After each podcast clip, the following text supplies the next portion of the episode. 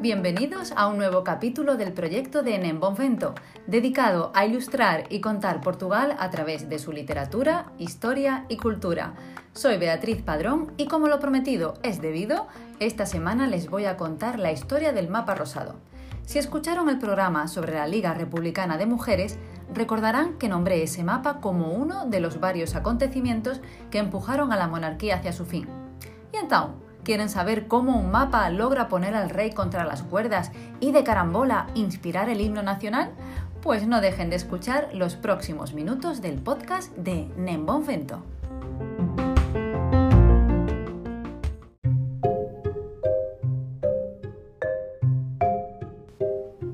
Pero antes de llegar a nuestro famoso mapa, retrocedamos hasta la Conferencia de Berlín de 1885 como bien saben, allí las potencias europeas dividieron el mapa de África acuciadas por el nuevo orden industrial y económico que demandaba materias primas con las que alimentar la producción.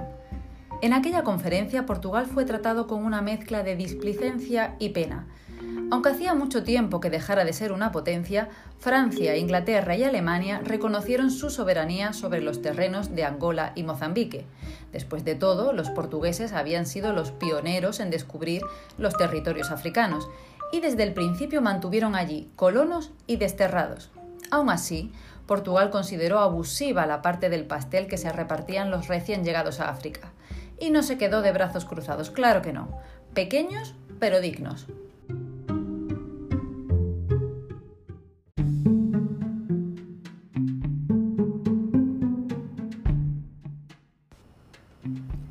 Surge así entre algunos políticos portugueses la idea de un nuevo y extenso territorio en África Central, uniendo de punta a punta los dos litorales que ya le pertenecían, Angola y Mozambique.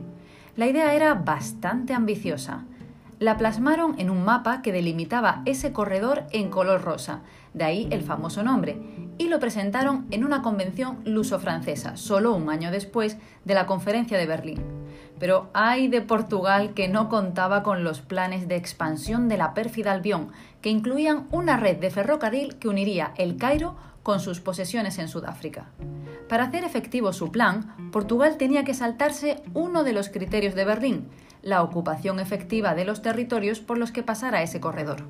Por eso, el gobierno portugués se dio prisa en organizar expediciones de diversa índole en los territorios en disputa es decir, aquellos en los que ni los ingleses ni los portugueses podían probar una ocupación continuada en el tiempo, y en buscar también apoyos diplomáticos. Creyeron que Alemania, que también tenía sus propios encontronazos con Inglaterra, los apoyaría. Pero los portugueses no consiguieron ni una cosa ni la otra, ni probar la ocupación ni el apoyo de Alemania.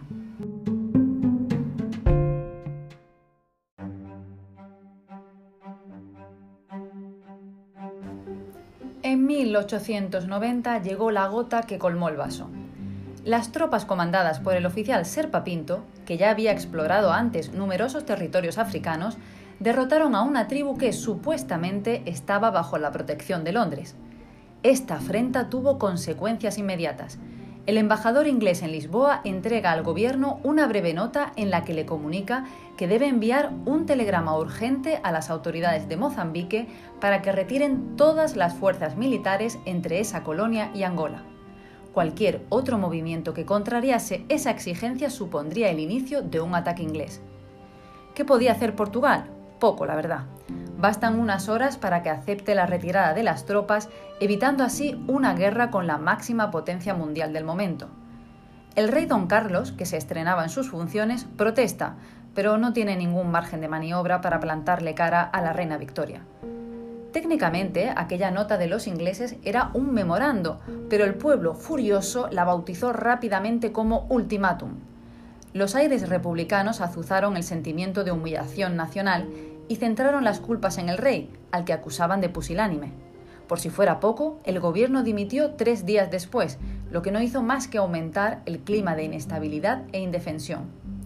Este ultimátum fue el desencadenante del primer levantamiento militar a favor de la República en Oporto, y aunque fue sofocado sin dificultad, supuso un punto de inflexión en la causa republicana que acabaría por triunfar 19 años más tarde.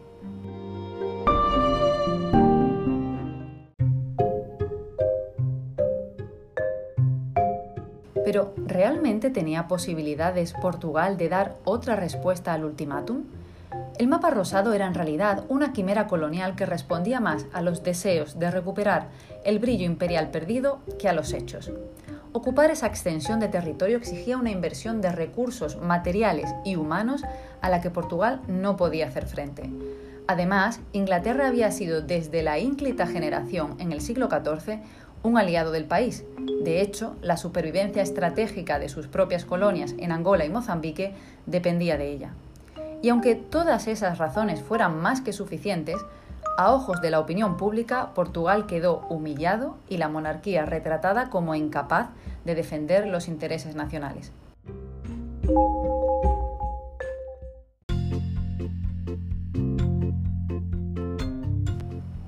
Aprovechando la corriente patriótica que se gestó a raíz del ultimátum, hasta se recaudó dinero para comprar un buque de guerra. Pero lo que realmente quedó para la historia fue la marcha que compusieron el músico Alfredo Keil y el poeta Enrique López de Mendoza, y a la que bautizaron con el nombre de La Portuguesa. ¿Y adivinan qué? Acabó por convertirse en el himno nacional de Portugal, solo que en el camino cambiaron el verso de marchar contra los bretones por contra los cañones si es que los portugueses son la mar de diplomáticos.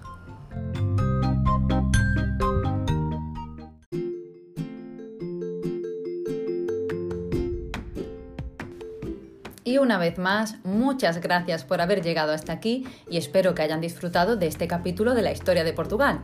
Recuerden suscribirse para no perder ningún capítulo en Spotify, iTunes, Google Podcast y otras plataformas. Y no dejen de seguirme en redes sociales.